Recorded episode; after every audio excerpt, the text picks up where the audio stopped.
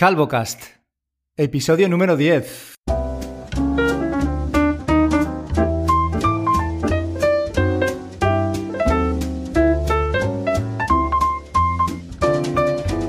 Domingo 17 de enero de 2021.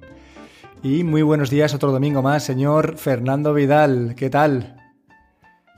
Muy buenas. Eh, nos hemos hecho mayores hoy. Eh, grabamos nuestro primer capítulo con dos dígitos, el capítulo 10, si, si no tengo mal apuntado por aquí. Capítulo 10. Nadie pensaba que íbamos a llegar a este número. Nadie, nadie confiaba en nosotros. Bueno, y eso que tenemos a gente que nos echa la bronca en comentarios diciéndonos que tenemos que grabar más y más a menudo. Y para ellos va este capítulo 10. Un aplauso. Que se escuche bien ahí. Esos efectos. Esos efectos, efectos en directo. Bueno, si vieras cómo tengo montado el chiringuito hoy, creo que hace 15 días te dije que me había puesto una, una toalla por encima y compartí Sí, esa sí, foto. Lo, lo vimos, lo vimos todos. Exacto, compartí esa foto por, no sé si fue por Instagram o por alguna red, pero claro, ya hoy hace más calor, así que en lugar de una toalla me he puesto una sábana bajera. Y Vamos bajando un poco el nivel, ¿no? claro, tampoco quiero empezar aquí a sudar, ¿sabes? Como un gorrino y llenarlo todo de, de gotas, así que he optado por la, por la versión de verano. Entonces, como esto sigue así, quizá cuando lleguemos a agosto me ponga simplemente una camiseta de tirantes por encima de la cabeza. ¿Sabes? Y no va, claro, no va a hacer ningún efecto en el sonido, pero puede estar gracioso. En fin, hoy tenemos un podcast un poquito retro y quiero introducirlo porque llevamos unos cuantos días publicando en nuestra, en nuestra cuenta de Instagram, que es calvocastpod, unas fotos de teléfonos míticos. ¿Tú cómo llamarías a, a estos dos últimos móviles que hemos puesto en Instagram? Sí, yo creo que míticos es una buena palabra, porque puede... Hay teléfonos que pueden ser míticos para ti, eh, por tus circunstancias, por lo que significaron, y luego hay teléfonos que yo creo que son universalmente míticos, y esos dos lo son, claramente. universalmente míticos. Quiero decir que se convierten en, en verdaderos iconos de, de la telefonía y que marcaron una época. Ay, creo que me estoy ahogando, Fer. Voy a toser un momento. La, la sábana, la sábana que se te mete en la boca. Sí, se me ha metido la bajera en la garganta. No, ya está. Entonces, publicamos un par de fotos. eh, empecé yo abriendo la veda porque fui un día, un domingo, un domingo como hoy, que dentro de un rato me iré a comer a casa de mi suegra. Y bueno, eh, así haciendo un poquito de vida personal, hace meses que comenté en mi podcast que mi suegro estaba mal, pues ya el día 24 de diciembre ya eh, murió, y mi suegra está un poco en plan limpieza de la casa, ¿no? Y deshacerse de todo aquello que no le, que no le interesa, que no le importa, que le trae recuerdos que no debería, etcétera, ¿no? Entonces, en el trastero, en el, en el garaje, tenía un montón de telefonía antigua porque mi suegro tenía una tienda de ordenadores y aparte de ordenadores, placas, eh, discos duros, etcétera, tenía mogollón de móviles. Y me encontré ahí en una bolsica, en su caja, ¿sabes? Con su cargador, el Nokia N95. Y es curioso porque ese teléfono para mí fue, fue muy interesante en, en su época. Dale, dale la tos, tú no te cortes. Y Ya eh, he, he tomado la precaución de, de cortar el micrófono, pero tú no. Venga, pues que todo el mundo se entere. bueno, pues me encontré ese Nokia, subí la foto del N95 a, a, Instagram y fue pues como retrotraernos un montón de años atrás, ¿no? Se abrió un poco la veda de yo tuve ese móvil, cómo me encantaba, que venía para la cámara, un poco ensalzar esas virtudes que, que por aquella época pues eran realmente virtudes que, que, destacaban por encima de otros teléfonos pues de la gama parecida o, o de otros fabricantes, pero que, claro, visto desde hoy, pues no deja de resultar curioso, ¿no? Una cámara de 5 megapíxeles, ¡wow! Y grabación de vídeo en calidad de VD, que decían, ¿no? Que era 480 puntos. En fin. Y bueno, cuéntame, porque tú me respondiste, ¿no? Tuviste los huevos, los santos cojones de contestarme con otra foto de, de otra cosa mítica. Sí, de un 6310 y además. no, no cualquiera. ¿Es ahí? ¿De qué, de qué es esa ahí? ¿Lo sabes? Decían inteligente. Yo creo que era eh, porque tenía puerto de infrarrojos. que en ese Ah. momento era la hostia. Sí, sí, sí. Bueno, de hecho para mí fue súper útil, porque yo siempre con esto, las conexiones a Internet, siempre he ido un paso por detrás. Y entonces, cuando en ese momento todo el mundo tenía pues conexión con modem normal, em, yo donde trabajo, donde tengo la oficina, pues eh, no me ponían teléfono siquiera. Repito, no me ponían teléfono. Ni el fijo. Ni fijo. Y en el- la casa de mis padres, que es donde tengo la oficina, es un pareado, y la casa de al lado de mis tíos, pues sí tenían un teléfono, pero un teléfono muy raro que venía por radiofrecuencia, se llamaban track, para quien sepa de esto un poco, y iba lentísimo. Entonces mi solución cuando tenía que enviar algún trabajo, pues yo trabajo a distancia, era conectarme con un con el módem del teléfono y para eso pues el puerto de infrarrojos era una de las soluciones eh, cuando tenías un portátil también con puerto de infrarrojos para conectar por GPRS y pagando una pasta pues enviar ese trabajo y cortar rápidamente la conexión para no seguir sangrándome porque a lo mejor tenía 20 megas con un bono de 30 euros una cosa así creo recordar que era el tema En los inicios era muy caro todo. Sí, y bueno, ese teléfono es mítico porque era un teléfono, yo recuerdo en ese momento, aspiracional, digamos. Era un teléfono súper caro que valía, pues, voy a hablar en pesetas. O sea, estamos hablando de 70.000 pesetas a lo mejor. Y cuando hable de pesetas, pues todos tenemos que tener en cuenta que mm, no se puede hacer la conversión. 70.000 pesetas son no sé cuántos euros ahora, no. Son. eh, hay que hacer la conversión uno a uno y además tener en cuenta que en ese momento un teléfono básicamente era para llamar, quiero decir. Gastarse 70.000 pesetas en un teléfono era una auténtica locura. Y solo, pues. eh, gente de negocios era la que tenía este teléfono, pero de negocios de verdad. y, y bueno, para el resto, pues era pues un teléfono aspiracional que tú querías tener, que era muy chulo y que, bueno, pues, eh, claro, como, como siempre, mercado de segunda mano y tal, pues te terminaba llegando de una u otra manera y gastando aún así más de lo que deberías para ser un teléfono móvil. Yo me acuerdo que ahora que dices lo del teléfono aspiracional, me acuerdo, tengo, tengo recuerdos de estar sentado en un descampado con dos amigos y que uno de ellos tuviera un Siemens C65, me parece que era. Y era un teléfono mm, de los primeros que traía juegos. Y me acuerdo que yo le decía, ¿me dejas mandar un SMS a nuestro amigo no sé cuántos? Eh, y me veo muy reflejado con lo que me hace a mí mi hija ahora mismo, ¿no? Que me dice, ¿me dejas jugar a la videoconsola contigo? Y es como, déjame que yo sé, ¿no? Y cuando yo le mandaba ese mensaje de texto a- al amigo que no estaba con nosotros en ese momento, era como, wow, un mensaje de texto que, que en lugar de ir a, a la puerta de su casa a llamar al timbre, que está a 250 metros, ¿vale? Le puedo decir desde aquí sentaico tomando el sol que, que baje, que estamos esperando, ¿no? Y bueno, esto nos, nos trae una, un pequeño top 3, por lo menos en mi caso, yo no sé cuántos teléfonos habrás elegido, y queremos hablar de aquellos teléfonos que para nosotros han sido míticos y que han marcado una época. Yo tengo tres modelos, ¿y tú qué tienes por ahí guardado? Yo tengo unos cuantos más. Unos cuantos más. Pues entonces, mira, vamos a hacer una cosa. Empezamos uno a uno. Eh, ¿Tu primer teléfono de qué fecha estamos hablando?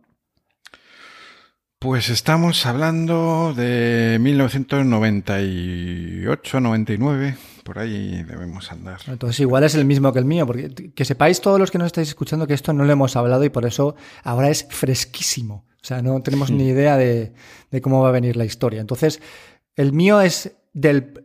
Por hacerlo de forma cronológica o lo más cro- cronológico posible, el mío es del 98. Y mi primer teléfono móvil fue seguramente el que todos están pensando, y es el Alcatel One Touch Easy. Ese teléfono de goma que todos o mucha gente llamaba la compresa, que tenía una antenita pequeña que sobresalía, que era 2G y que funcionaba a pilas. No solo con batería, me estoy ahogando ahí, tengo la garganta fatal hoy. No solo con batería, sino que además a pilas. Sí, porque además, además, además de gastarte 20 pesetas por, por minuto en llamar, podía gastarte un paquete de cuatro pilas en un día, que era lo que te duraba, con mucha suerte. Es que duraba dos Eh, horas la batería si- con las pilas. sí, si sí. no tenías batería, o sea, y como llamases mucho que no podías porque era caro, se te fundían al momento. Entonces, ¿hemos compartido el primer teléfono móvil que tuvimos? No, Uepa. porque yo fui un poco... Yo he tenido el One Touch, pero Max, que era un modelo así como un poco superior, y no sé muy bien, porque que, pues, tenía gomitas a los lados. Era un poquito más fino, quizá. La, la antena, creo recordar que no se sacaba para afuera, pero no estoy muy seguro. Y lo que sí que no tenía era lo de las pilas. Eh, Lo de las este, pilas la eh, fue un hito, ¿eh? un hitazo, sí, sí. Este tenía una batería más finita y entonces eh, no cabía la compuerta de las pilas ahí, no. Entonces tenemos el One Touch Easy que tuve yo y el Max que tuviste tú. Eh, el siguiente teléfono que tuve yo, que, es del año 1999, y aquí pues es posible que compartamos, fue el Sony Ericsson T10. El T10, sin ninguna duda, creo que a, a fecha de hoy sigue siendo mi móvil favorito. Era el, el que estaba en varios colores, que tenía una tapita y tenía politonos. Creo que fue el primer teléfono que yo tuve que tenía vibrador, que ahora lo vemos muy natural, pero claro, en aquella época que tuviera vibrador sí que era realmente un plus, porque podías llevarlo en el bolsillo y en silencio, como ahora. Y ese móvil además tenía tres líneas de texto, ¿vale? No solamente una línea como tenía el Alcatel eh, One sino que tenía tres líneas, con lo cual la resolución de esa pantalla era mucho más alta y podías ver más líneas de los mensajes de texto que te llegaban. Para mí, ya te digo, mm, sin duda mi teléfono favorito de la historia. ¿Tú qué, qué más tienes que decir aquí? Yo ese no lo tuve. eh, No me digas. No, eh, luego te voy a decir por qué. Eh, o sea, que tuve entre medias. Lo que sí tuve es el que fue, yo creo, mi primer teléfono aspiracional, porque estaba el T10, que era, ya costaba un dinero, eh, ojo. Luego estaba el T28, que era la versión para los negocios. Y luego había el Ejecutiva. T29, que era la versión súper molona de ese modelo, que también lo conseguí en su momento, pues de segunda mano, haciendo amago y no, no recuerdo. Yo lo bueno que tenía es que como me gastaba bastante dinero por esto que he comentado, el GPRS, pues las compañías me solían ofrecer cosas interesantes a precios más o menos razonables. Entonces a, alguno de estos podía acceder gracias a eso. Pero yo en vez del, del, del Ericsson, mi seg- no fue el segundo, pero bueno, el siguiente teléfono así un poco llamativo fue el Nokia 3210, que es un Nokia así un poco de esta serie típica de, de teléfonos de barra de Nokia. Pero lo curioso es que lo compramos mi novio y yo en un pack, que venían dos, y se llamaban Ah. Duo, de Amena. Y era curioso porque creo recordar que teníamos, que pues ese fue el principal motivo, que teníamos una, nos daba una tarifa, unas llamadas más baratas entre nosotros. Y además la curiosidad que nos ha quedado hasta nuestros días es que eh, los números que te- venían con números eran prepago y eran, Eran correlativos. Es verdad. Sí, sí, sí, sí. me acuerdo entonces nos ha quedado esa historia de tener los números correlativos, de cuando alguien nos pregunta el número del otro, es el mismo que el mío, pero uno más, uno menos. Es verdad, qué bueno. Yo también tuve el 3210, pero para mí no fue... Es que de hecho ese móvil fue totalmente un éxito de ventas. Todo el mundo tenía un 3210, en mi clase todo el mundo quería uno si no lo tenía, y el siguiente modelo que salió que fue el 3310, que era un poquito más gordete que el 3210 y que también fue, vamos, un exitazo. Mm, Yo tuve los dos, pero para mí no fue un teléfono que me marcara, como sí que lo hizo el Ericsson, ¿no? A mí me marcó porque, pues, por la historia del dúo y porque me duró mucho. O sea, ese teléfono salió muy bueno y entonces me salté otros muchos que surgieron durante esa época porque yo tenía ahí mi, mi Nokia 3210 a, a pleno rendimiento. Es que era- eran además indestructibles. Pues desde 1999 yo ya me voy a 2013, con lo cual si tienes en este intervalo alguna, algún modelo que comentar, te dejo barra libre. Madre mía, cómo estoy hoy. Dale caña. Pues mm, yo destacaría mm, luego ya yo, ya pasé a, a más a, a interesarme no tanto por el móvil como por las Palm, las, las PDA. Y, y ahí destacaría sobre todo la Palm por excelencia para mí, que es la M505, que era en color. y eso era la hostia, porque todas eran en pantalla de esta verde, ¿cómo se dice? Como los monitores de los ordenadores, Sí, los Amstrad monocromo, ¿no? Que llaman. y, y esta era la primera en color y volvemos a la aspiracional, 85.000 pesetas, una pasada. Wow. Y otra Palm que me gustaría destacar, porque Sony hacía Palms muy, muy interesantes. Eh, y la, tuve la TH55, que para mí ha sido la mejor PDA que he tenido, con mucha diferencia, en una, auténtica pasada. Y, luego también... sí, dime, dime. Digo que sigues hablando de, telefonía pre-smartphone, ¿no? O sea, todavía no había llegado el Symbian con aquellos Nokia que ya empezaban a apuntar un poco a lo que se convertiría luego con el iPhone en, lo que es realmente un smartphone con sus aplicaciones, un navegador, sus... Porque yo pensaba que ahora que estabas hablando de las Palm, ibas a comentar la Palm Pre, que también yo esa no la tuve, de hecho no tuve ninguna Palm, pero sí que quise tenerla y por alguna razón se me escapó. Eh, puede ser que porque se dejara de fabricar o cerrara o alguna historia de estas que no recuerdo bien. Es un buen motivo, ¿no? Sí, no está nada mal, ¿eh? Pero quise tenerla, el sistema operativo me pareció una pasada para lo que había en la época, pero no llegué a tenerla. Y tú hablas de, de Palms anteriores a esa. Sí, la, la pre fue, a mí me encantaba, pero a la vez me encantaba el sistema operativo, aunque reconozco que era muy lento y un poco... Mm, me, eh, me encantaba sobre todo el potencial que tenía eso, digamos. Eh, las novedades que introdujo en la interfaz y todo, pero lo que no me gustaba era el hardware. El hardware era, dejaba bastante que desear. Ahí yo siempre he dicho que ojalá Nokia en su momento, cuando tenía problemas y necesitaba un sistema operativo, hubiese comprado Palm, porque esa, esa unión habría sido muy, muy interesante.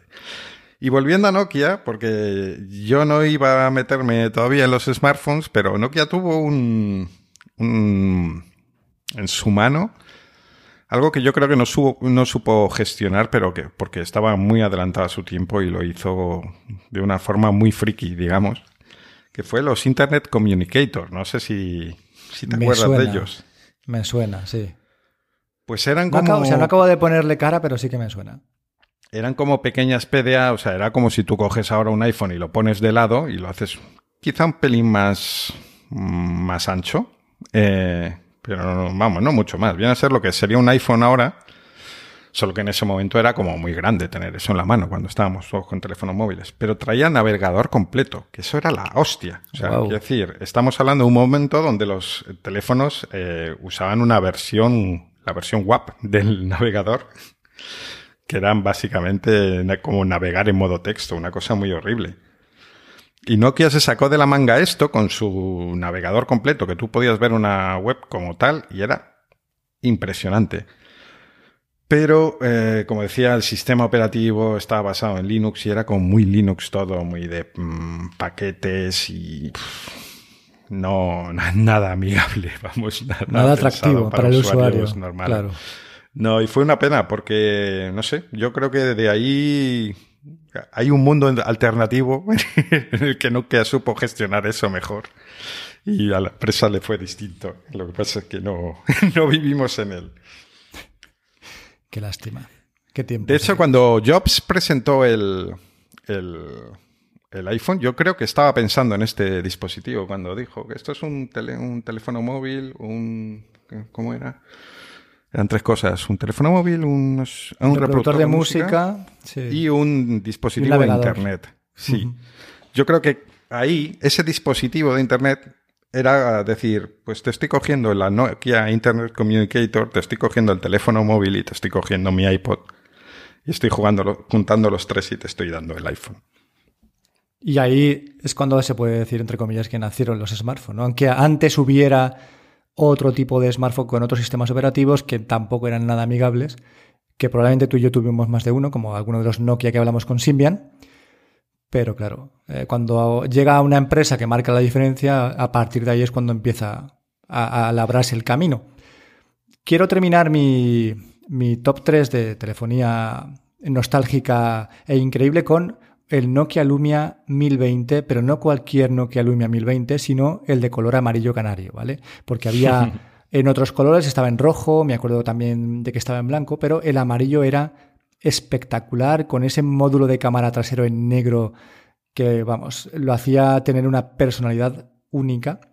Y fue un móvil que marcó una época con su cámara de 41 megapíxeles firmada por, por Carl Zeiss, que hacía unas fotos para lo que había para entonces espectaculares y que a día de hoy no siguen siendo fotos malas, ¿vale? Aunque tengan mm, que las cámaras de hoy sensores mucho mejores. Y que tuve en mis manos como cuatro, cinco, seis veces con, con siempre la sensación de que al dejarlo ir quería volver a tenerlo. Pero claro, tenía Windows Phone, Fer. Windows Phone, que se quedó en una promesa de, de sistema operativo y que no avanzó de ahí porque funcionaba muy bien, pero nunca tuvo aplicaciones.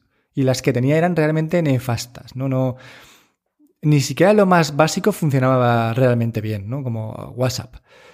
Así que, para mí, esos tres móviles, el OneTouch y el Ericsson T10 y el Lumia 1020, fueron y han sido los que han marcado mi historia en la telefonía, aunque es evidente que también tuve el iPhone 3 GS, también tuve el iPhone 4, el 5, el 6, el 7, el 10, ¿vale? He tenido todos los modelos de iPhone, pero aún así, a pesar de las funcionalidades, no me han dejado ese pozo dentro. Quizá dentro de unos años, pues pueda valorar más en, retrospectiva. O simplemente porque entre ellos los iPhone no dejan de ser el mismo concepto. No sé cómo explicarte la sensación, ¿no? Yo cuando tuve el One Touch y pasé al Ericsson T10 y luego años más tarde al, 1020 sí que noté una real, una real, diferencia entre cada uno. Podría haber mencionado de nuevo el, iPhone 3GS que, o el 3G, que creo que fue el primero que tuve, pero no me dejan ese rollito en mi corazón como estos tres que te he comentado. Mira, has mencionado el, Lumia 1020. Sí. y yo estoy de acuerdo de que es el, Nokia Lumia por excelencia, eh, sin ninguna duda. Pero a mí me gustaba más el 930, que era un poco más cuadrado, era un diseño industrial espectacular, como tal. O sea, un bloque cuadrado, pero que a la vez era súper chulo, en negro y plata. A mí me encantaba. Pero eso, como hemos dicho, una pena de, de sistema operativo que, además de las aplicaciones, el sistema en sí todo era, pues otra vez como la Palm era muy lento. Era como que veías mucho potencial ahí, pero real, real, no, no había demasiado. No lo explotaron. Sí.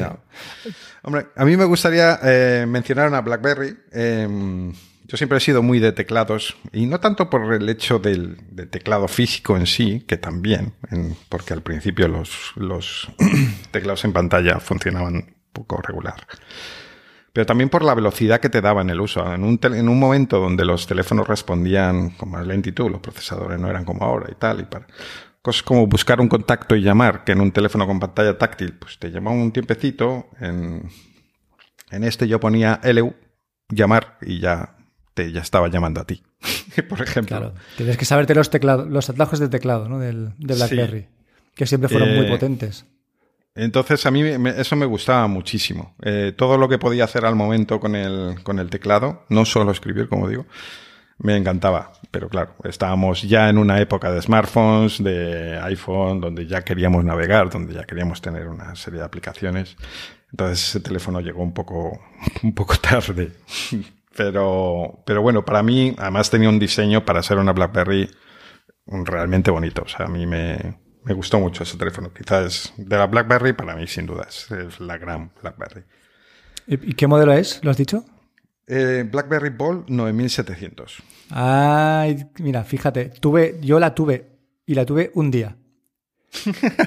un día. Es que ¿sabes qué pasa con las BlackBerry? Me acuerdo de que la tuve en mi mano y me pareció muy bonita, pero había algo de configuración de servicios del BSI, no sé qué, movidas, que no conseguía hacer funcionar porque era como unos protocolos de seguridad extra que iban a través de servidores americanos y que...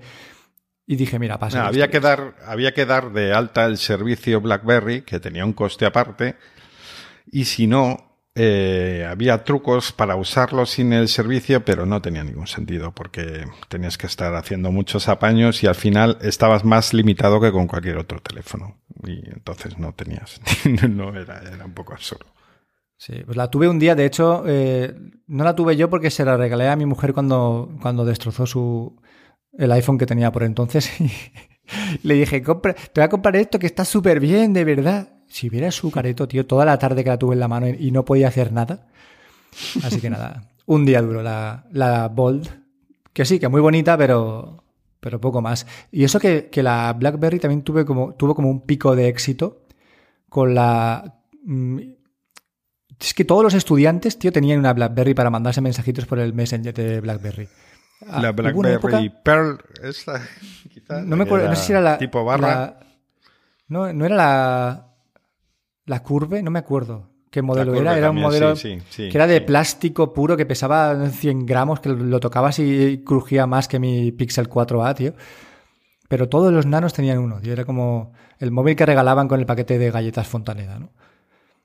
Sí, pero bueno, para mensajería volvemos otra vez a lo de que los teclados en pantalla no funcionan tan bien y que además ese grupo de edad tampoco podía acceder a un iPhone, así como sí. Entonces la curva efectivamente era la opción entre la generación 20, yo creo que todo el mundo ha tenido una. Pues sí, ¿qué más? Pues con esto acabamos, efectivamente, porque yo sobre el iPhone opino lo mismo, que puede haber iPhones más destacados y menos, pero el iPhone es como un concepto en sí, y entonces es el iPhone. Exacto. Que efectivamente lo cambió todo. Yo creo que más que se le dice que nació el smartphone, yo creo que no nació el smartphone. Yo creo que lo que hizo fue impulsarlo claramente y llevarlo al gran, al gran público. Cambió el concepto de esto lo tienen cuatro frikis y gente de negocios a, llevarlo a todo el mundo. Eso sí que estoy de acuerdo. Pues ahora que has hecho aquí tu repaso eh, histórico, quiero que elijas tres teléfonos de los que has mencionado que supongan tu top de todos los que has dicho. Solo tres. Ya sé que te va a costar. Pero venga, va. Bueno, pues me quedo con el Nokia 6310i eh, como teléfono móvil sin duda.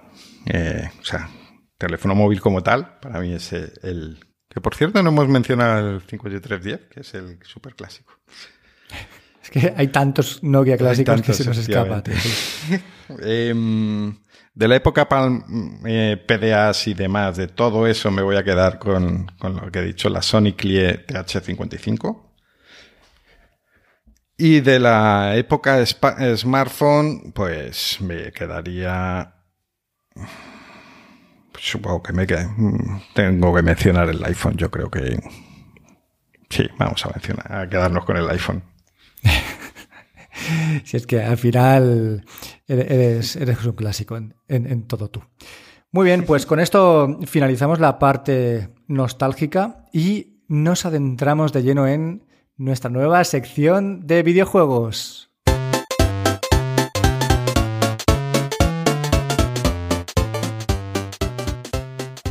Y ya estamos aquí en la sección de videojuegos y estaba pensando antes que en esta sección vendría, o sea, vendría como anillo al dedo tener a Emilcar comentando con nosotros los videojuegos a los que jugamos, tío.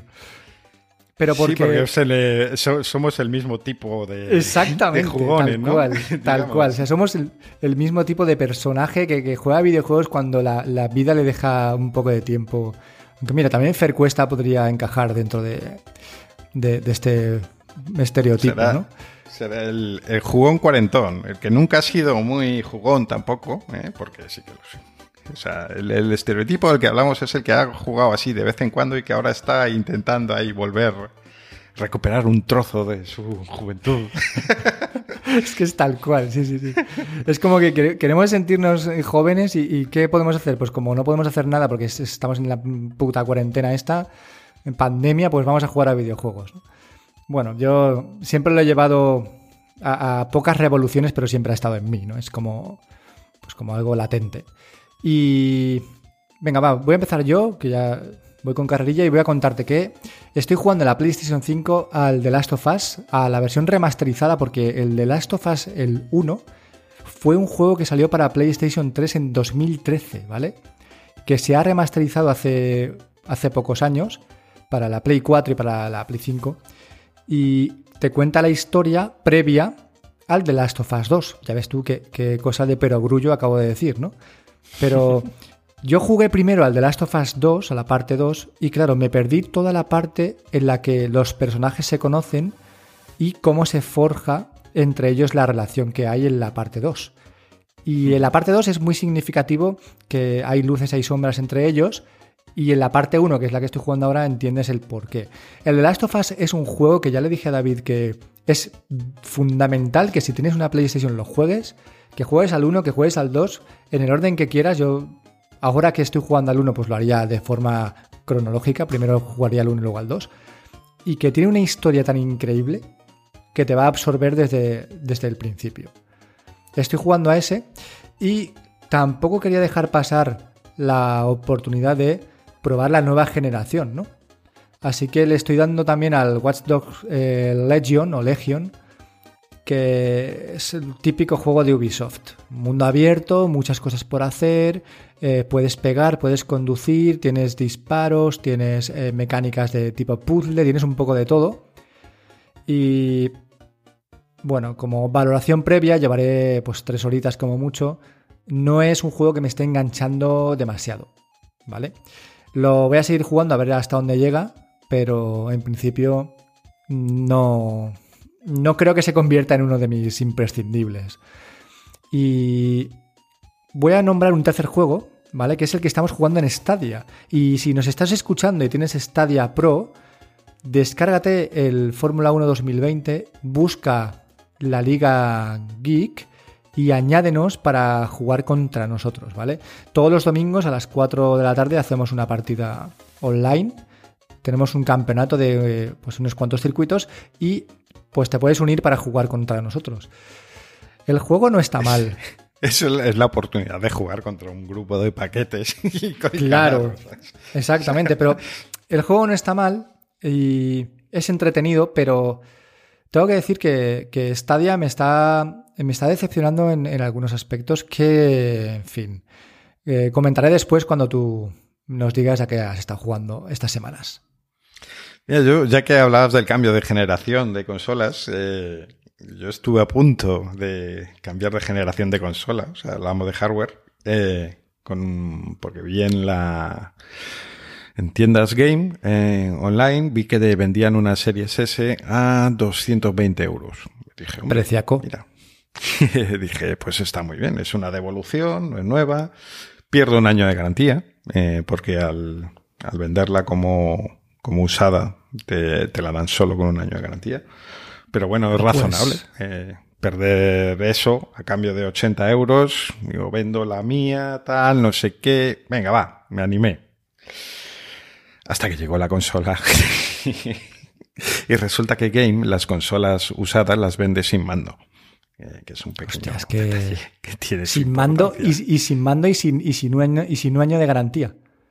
Y claro, porque entonces suman las dos cosas y dices ¿eh? que ya no me, ya no me sale a cuenta, ni mucho menos. Así fue que efectivamente terminé, terminé devolviéndola. La devolví por dos cosas. Eh, y, a lo mejor si una de esas dos no hubiera estado ahí, sí que me habría quedado, ¿no?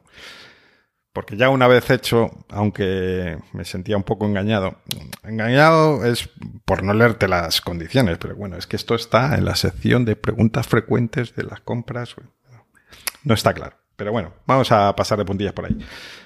Eh, luego otro elemento es que yo vengo de la Xbox One X, quiere decir, es la, el modelo 4K de la generación anterior, mientras que la serie S es un modelo eh, que no es 4K. Y se nota bastante. Eh, esto es muy curioso y siempre pasa en los cambios de resolución. Yo cuando me compré la One X, dije, bueno, pues no noto mucho cambio, la verdad. Podría haberme quedado como estaba porque esto es más o menos igual. Pero ahora ya acostumbrado a, jugar en 4K, ver un, un 1080, ¡buf! Se hace duro. Se me hacía súper raro. O sea, es que me he comprado una consola de nueva generación y, y, estoy viendo todo. Estaba jugando al Assassin's Creed, que está ambientado en Egipto y está así en medio del desierto, montañas y tal y me parecía todo igual, que no había textura en esas montañas, que era como un triángulo pintado y, o sea, dibujado y pintado de marrón sin más. Súper raro, súper raro. Entonces, nada, entre una cosa y otra, pues devolví la consola y me quedé, me quedé como estaba. De momento seguiré en la, en la generación anterior y lo que dure. Bueno, por lo menos eh, te das con un canto en los dientes en el sentido de que tienes la mejor consola de Microsoft de la, de la versión anterior. Y si encima has podido probar la versión low cost de la nueva generación y no te ha convencido demasiado, pues oye, por algo será. Lo que está claro es que si compras una consola de segunda mano en game y te la dan sin mando y sin un año de garantía, aunque te cueste 220 euros, lo veo caro. Porque ya hay ofertas de la. Yo he visto ofertas de la Xbox eh, One S en tienda física española, ¿vale? No canaria, como a veces me he confundido. Y rebajitas de 20 euros ya hay, ¿eh? Sí, las va a haber, y sobre todo en ese modelo, en el que es el modelo de entrada yo creo que las va a ver. Eh, entonces, no, efectivamente no merece la pena. Yo, como digo, si no hubiera sido por el tema de la resolución, lo raro que me sentí con ella y tal, pues ya que estaba, pues a lo mejor lo dejaba estar. Pero mm, más que nada porque es que sé que ahora eh, si lo, si lo cancelaba, pues me iba a quedar con la One X y no iba a volver a, a dar esa oportunidad. Pero no, Entonces, es que en el momento que te tienes que cuéntame, comprar un mando, claro. No tiene sentido. Cuéntame a qué estás jugando. Pues estoy jugando, he jugado un poco a una expansión del de Division 2 que se llama Warlords of New York. Eh, y está, está bastante bien. Eh, digo, para quien le guste el de Division, evidentemente, que tiene muchos críticos, muchos haters. Y ah, sí, no sabía eso. ¿En serio? Sí. Sí, pues fíjate que para mí siempre ha sido uno de los juegos eh, bandera de, de Ubisoft. Y, lo, volvería a jugar si no me tocara volver a empezarlo en la Play, porque es que eh, he jugado ese juego en la Xbox, jugué varias horas hasta avanzar bastante nivel, pero claro, lo que es volver a empezarlo y repetir las mismas misiones y tal, si no, sí que lo jugaría. Yo creo que es un juego que si tienes 20 minutitos, vamos, te lo pasas piruleta eh, jugando ahí.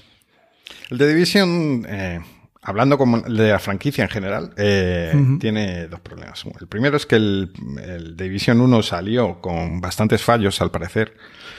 Y esto la comunidad gamer pues no, mira atrás. Eh, es un problema que yo veo en los jugones que a mí no me afecta. Es como lo que está pasando con yo jugué, Yo jugué al de Division 1 de lanzamiento, tío, y no me di cuenta. Te lo pues juro por mi vida. Lo ponían a parir y hubo mucha gente, yo me acuerdo que de hecho, me acuerdo eh, de que te lo decían a ti en Twitter. ¿Cómo puedes jugar a eso? Que está lleno de fallos, que es una mierda, que no sé qué. Bueno, pues tanto tú como yo hemos echado muchísimas horas jugando a él.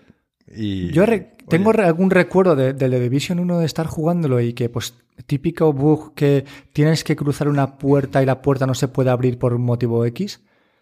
O cosas así, pero que yo no, nunca llegué a asociar directamente a que el juego está está jodido porque sí, había alguna manera de conseguir saltar ese bug, ¿no?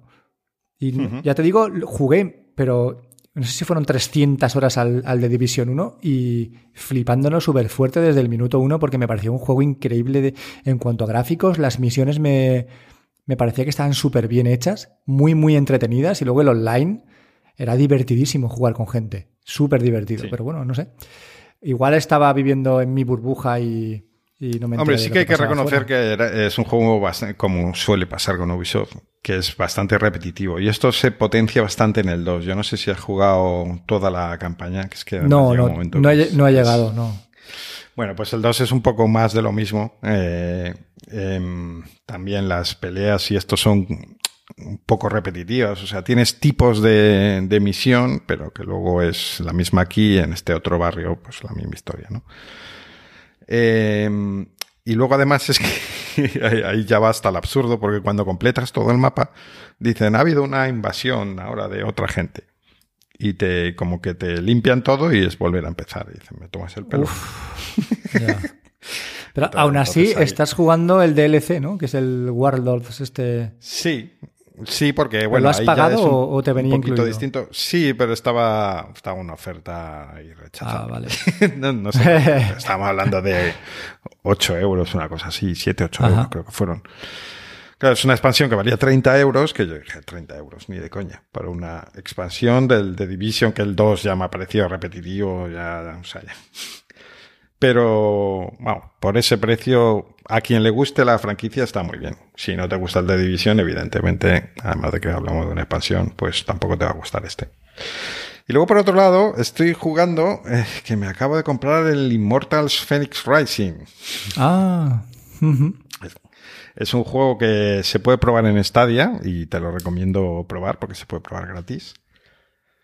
Y está Dicen que es una mezcla entre el, entre el Zelda y el Assassin's Creed. A mí la verdad es que me parece, mm, pues hablando claro, una burla copia del Zelda, sin más. Yo he visto... la, verdad es que no veo mucho. Yo sí que he visto gameplay de, ese juego y es una copia del Zelda. Por lo menos lo que yo he visto. Eh, sobre todo en cuanto a, mecánicas de juego, escalada, arcos, todo, es una copia del Zelda. Hasta las chinchetas, de ver desde lo alto y poner chinchetas en los sitios donde vas a querer ir. Pues, de todas maneras, si es una buena copia del Zelda, oye, bienvenida sea porque no hay una copia del Zelda fuera de Nintendo. Claro, ese es el tema. O sea, es una copia y te sientes un poco raro, como que es el Zelda de AliExpress. Aunque el juego está bien, ¿eh? O sea, está todo bien. Lo que pasa es que, claro, te sientes en una copia. Pero por otra parte, yo echaba mucho de menos el Zelda. Es un juego que no me acabé cuando tuve la Switch. Y, y de hecho, yo lo, una cosa que digo siempre es que no echo de menos la Switch porque me parece una consola, lo que es el hardware, muy cara y bastante mal hecha. Eh, muy mediocre, muy mediocre, sí, sí. Estoy, totalmente de acuerdo. Echo mucho de menos el Zelda. Entonces, como no puedo tener un Zelda en Xbox, ni siquiera si me comprase una Play, pues oye, la opción es eh, jugar a la copia y la verdad es que me está gustando mucho. Porque, pues bueno, es lo que me gusta, es eh, mundo abierto, pero no tan sumamente grande y tal como los juegos de Ubisoft, eh, de los que hablábamos. Está todo más contenido, muchos puzzles, que a mí es algo que me gusta mucho. Y, y ya está. Un sistema de lucha sin más. A mí tampoco me gusta que me pongan batallas muy complicadas porque soy un gamer cuarentón que no lleva toda la vida luchando contra grandes jefes finales. Entonces, bueno, eh, a mí me está gustando mucho y lo recomiendo sin duda. Pues oye, no te digo que no lo pruebe y que, y que no lo compre porque ya te digo que para mí Zelda está en mi top 3 de juegos de la historia. Eh, ¿Algún juego más al que le estés dando?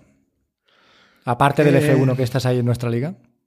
Mm, pues un juego con el que voy a abrir la sección de recomendaciones, ya, si no tienes nada más que decir al respecto. No, no, no, no, porque tengo aquí un as guardado bajo la manga. Pues suelta tu as. ¿No estás jugando el, Cyberpunk? No, todavía no. todavía no. Como decía el. Em, bueno, si tiene muchos fallos y los van a arreglar, no tengo prisa por jugarlo. Claro, vale. Pues ahí justo, ahí justo es donde, quería, es donde quería llegar. Y es que yo, como tú, como mucha gente, compramos Stadia para jugar al Cyberpunk por esa grandísima oferta de 49,90 euros. Y tengo que decirte que lo he abandonado. O sea, he dejado de jugar al Cyberpunk en Stadia y es muy, muy posible que los próximos meses lo compre para PlayStation 5. Fíjate qué cosa más absurda, ¿no? Porque no solamente el juego en sí tiene muchísimos fallos, que aquí sí que me he dado cuenta y, están a, la orden del día, ¿vale? Sino que jugarlo en Stadia para mí me, supone una incomodidad. Y voy a toser. Listo, ya está. vale, ¿por qué me supone una incomodidad? Porque eh, os lo comenté a vosotros en el grupo y también lo puse por Twitter, y es que el, muñeco se mueve demasiado rápido. Y hacer cosas tan sencillas como coger un objeto del suelo es como intentar mover el, stick 200 veces hasta que consigues apuntar donde quieres, ¿no? Voy a toser otra vez. Joder, de verdad. Necesito un botón de mutear que no tengo. A ver si luego lo puedo quitar en edición. Bueno, pues es tan complicado que, se hace frustrante para mí. Y luego, por no hablar de apuntar a la cabeza de los enemigos, que es, vamos, tarea casi imposible.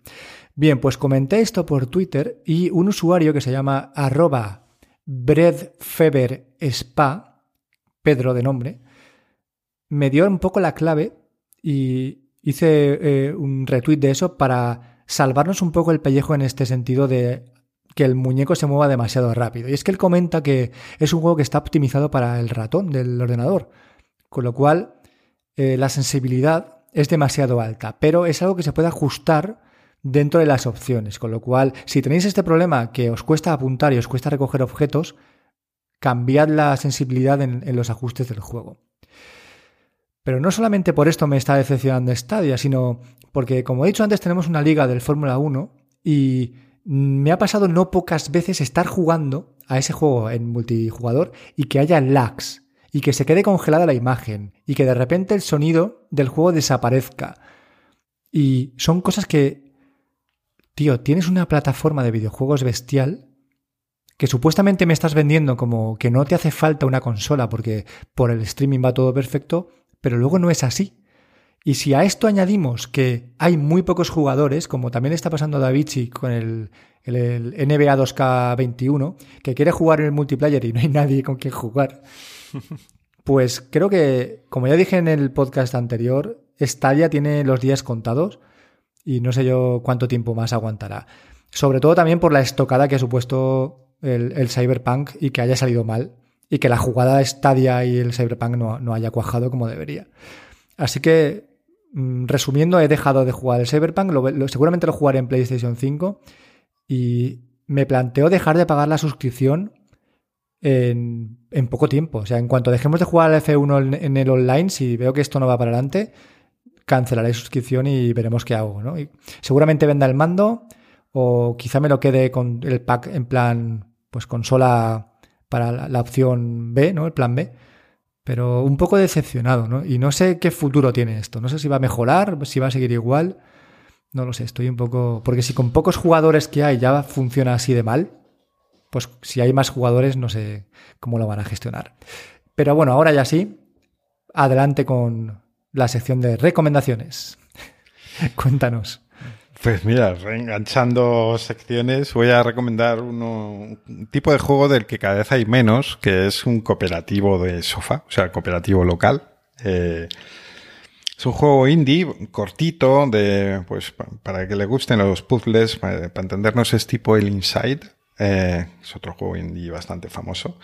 Y este se llama Mork, M-O-R-K, Red con dos Ds, todo junto. M-O-R-K-R-E-D-D.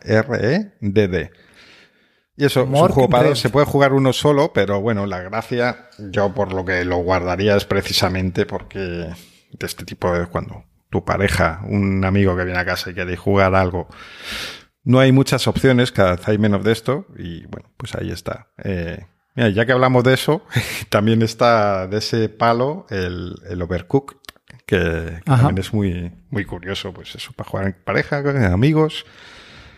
Eh, Chulísimo ese juego. Y también está el A Way Out. Sí, ¿te acuerdas? sí, sí, sí. otro tipo de colaboración. Lo que pasa es que ese sí que se puede jugar online. De hecho, no sé si se puede jugar en, local. Sí, sí, se puede jugar en local porque yo lo, jugué con, lo, pude jugar con mi mujer en local. Y de hecho, el, el director de ese juego va a sacar dentro de poquitos meses un nuevo juego cooperativo local y a través de Internet como, el como es el A Way Out y que además también ofrece el, bono para que puedas invitar a tu compañero. Es decir, lo compra una persona, lo paga una persona y puede compartir, jugar con otro amigo sin que el otro amigo lo tenga que pagar. el, sistema, sí, sí. El sistema está súper bien porque, claro, dices, oye, si el juego al final nos cuesta la mitad y encima podemos jugarlo los dos a la vez, pues oye, no está nada mal. Así que sí, son juegos muy recomendables para jugar en, cooperativo. El, Overcook me lo pasé con mi mujer, pero como un niño chico, ¿eh? de verdad. Qué risa, tío. Qué risa en la cocina. Estas en las cocinas del infierno. Las grandes ventajas del Game Pass, que te encuentras joyitas de este tipo que normalmente tú no te habrías comprado ni de coña el Overcooked. Eh, a no ser que te lo recomendase mucho, mucho a alguien. Y como está ahí, pruebas a ver de qué va eso y, terminas teniendo eso, horas de disfrute ahí. Porque está, está realmente bien. Y luego, cambiando totalmente de, tema, pues finalizo mis recomendaciones con una cosa de esta. Voy a recuperarlas eh, como empecé los primeros capítulos con cositas de Windows que pues, son todo el mundo puede saber, pero que a lo mejor eh, no son conocidas por todos. Y es el copiar inteligente. Eh, que no sé cómo le llaman, el, portapapel, el historial de portapapeles de Windows. Además del control C, control V de toda la vida, hace unas cuantas versiones metieron un, un historial, de forma que tú si pulsas la tecla de Windows y el V, tienes ahí un, te sale una ventanita con, con los las últimas cosas que has, que has copiado y puedes elegir la que te interese, no solo la última. Y de hecho también puedes anclar cosas ahí. Pues por ejemplo, si sueles pasar tu número de cuenta, pues lo puedes dejar ahí anclado y lo tienes siempre a, tiro de Windows V. Entonces, bueno, está interesante. Por supuesto se puede desactivar si no queréis tener esto activado y se puede sincronizar entre todos los equipos en los que tengamos iniciada la sesión. Muy interesante y útil. Y con eso termino y te doy paso a las tuyas. Pues yo solamente tengo dos recomendaciones esta semana y son dos series. Y una de ellas, que es con la que voy a empezar, es un Guilty Pleasure. Típica serie de mierda, pero que no puedes dejar de ver, ¿vale? Y es, atención, abre bien los oídos, Física o Química, el reencuentro. Física o Química, el reencuentro, tío. Madre mía, ahora mismo están lloviéndome insultos a través de las redes. Bueno, son solamente dos episodios y me ha pasado un poco lo que estábamos comentando con el tema de los teléfonos móviles, ¿no? Es como una nostalgia, ¿sabes? Han vuelto a juntar a los actores de física o química, eh, esa serie española que, que salió en 2008, y han hecho como que una de las protagonistas se casa, y ese es el punto de partida para reunir a todos, ¿no? A profesores y alumnos. Y es tan bonito ver no sé, a mí me produce ternura, ¿no? Después de 12 años, ver cómo están las caras de esos actores y actrices que tuviste hace 12 años cuando todavía eras más joven, aunque bueno, en mi caso hace 12 años yo tenía 28, ¿sabes? Tampoco es que fuera tan joven. Pero no deja de parecerme como, como nostálgico, como, como tierno, como bonito, como... No lo sé. Y más allá de lo que son los dos episodios, que es pues Incluso en estos dos episodios pasan cosas, ¿no? Es como que quieren recuperar la esencia de lo que ya ocurría en la serie adolescente hace, hace tanto tiempo. Pues más que eso, que me importa una mierda lo que es el argumento, es simplemente verlos, ¿no? Ver cómo, han evolucionado, cómo, cómo, algunos de ellos siguen siendo una mierda de actores y de actrices que dices, joder, tío. como no han aprendido nada. Sí, ya eras malo, tío, pero es que sigues siendo malo 12 años después, ¿no? Pero la recomiendo ver, sobre todo para, toda aquella gente que vio en su día física o química y que guarda un poquito de, su corazón ¿no? Eh, en, estos, en estos tiempos de esa serie. Y para terminar ya el podcast de hoy y mis recomendaciones, quiero hablaros de Superstore. Y es que es una serie que, que está en, en Amazon y que lleva desde 2015 y ahora la han renovado para la sexta temporada. Y indagando un poquito, porque eh, llegué a ella a través de otras recomendaciones de otros podcasts o de Twitter, no recuerdo exactamente. La serie está creada por Justin Spitzer, que es, entre otros, uno de los guionistas de The Office. Y The Office es una pasada. Cuenta la, historia o la vida de, de, las personas que trabajan en una oficina y Superstore cuenta la historia y la vida de unas personas que trabajan en un supermercado. No, no deja de ser un poco lo mismo, pero con otra localización y otros personajes, ¿no? Evidentemente.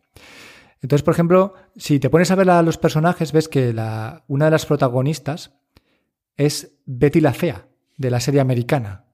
Ah. Que dices, claro, ¿no? dices, es que empiezas como a estirar y dices, esta chica me suena, ah, cuño, claro, si es que era Betty la Fea, ¿no? De la serie americana.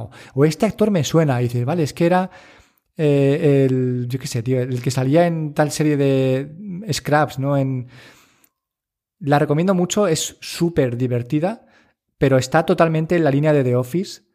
Y claro, a veces es como decir, es la misma serie, pero me has cambiado el decorado, ¿no? Y los personajes, pero siguen siendo un poco lo mismo. Muy divertidas son episodios. Y aquí me voy a llevar muchos abucheos en estos momentos. Que no te gusta The Office, ¿no? Venga, eliminar el podcast. Lo he, intentado con The Office. no, no, no, no sé si. Supongo que es un poco porque es de estas series que hay que verlas en su momento. Y que, que si las ves años después, pues ya el humor ha cambiado y. No sé. No, es que no te Tengo gusta. pendiente punto. darle una oportunidad a algún capítulo más, a ver si termino de pillarle el punto a los personajes, porque siempre en estas series un poco de humor eh, es necesario conocer a los personajes para que te hagan gracia, Claro. sus cosas de cada uno, pero uf, me está costando, ¿eh? No Pero no te cuándo fuerces, llegará esa yo-. Voy a seguir siendo amigo tuyo si, si me dices que no te gusta The Office y si me dices que no te gusta, yo qué sé, Breaking Bad. Vale, no pasa nada, podemos seguir siendo amigos. Incluso si me dices que votas al PP, podríamos seguir siendo amigos, ¿vale? Pero en mi caso sí que me encantó la serie, me encanta el humor absurdo, aunque eh, recientemente he leído un titular que decía que si cuentas muchos chistes malos, quizás se debe a que tienes un problema neurológico, ¿vale? No he querido, no he querido No indagar en la el noticia, artículo, ¿vale? ¿no? No por si acaso no, claro, no vaya a ser que efectivamente tenga un problema neurológico, pero y no lo quiero saber, no quiero seguir viviendo en la ignorancia total. Pero a mí me encantó The Office, Superstore me está gustando. Si no te gusta el humor de The Office, pues esto es lo mismo, ¿vale? Y yo creo que nos acercamos peligrosamente a la hora. Sabíamos que este podcast se iba a alargar más, así que bueno, os pedimos disculpas si os ha demasiado largo. Y si os ha corto, pues os pedimos disculpas porque no, no vamos a continuarlo. así, que, así que nada, eh, recordaros dónde estamos. Y aquí tenemos a Fer que lo hace súper bien. Súper bien. En nuestras redes sociales, en Instagram y en, y en Twitter, somos CalvoCastPod. Eh, y podéis escribirnos a calvocast.gmail.com. Tenemos también un blog eh, que solo hemos visitado nosotros dos. Podéis ser eh, visitante externo. En visitar Dos visitantes al mes, nada mal. ¿Calvocast o CalvoCastPod? Porque ya, eh, ya me lío. El blog es calvocast.com. Vale. Pues eso. Exactamente. Fíjate que bien Gracias por aprendértelo. un poco complicado, es un poco complicado. Nada. Y nada más. Sí. eh, también hay gente que nos deja comentarios en iVoox. Eh, eh, pues eso, cualquier vía, lo que os interese, lo que nos importa es eh, saber vuestras opiniones, cualquier pregunta, cualquier comentario. Aquí estamos para vosotros. Y para terminar, dar las gracias, que me, me lo ha recordado hacer porque ya me iba por la puerta sin, sin decirlo.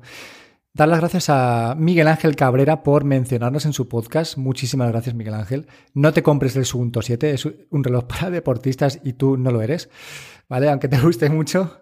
Y a Tolo el Camionero Geek, porque también nos mencionó en uno de sus vídeos como uno de los podcasts que escucha. Muchas gracias a los dos. Para nosotros es, es un honor y es importante que nos apoyéis. Y bueno, ahora ya sí que con esto terminamos. Nos vemos, eh, si todo va bien, en 15 días. Hasta luego. Chao, chao.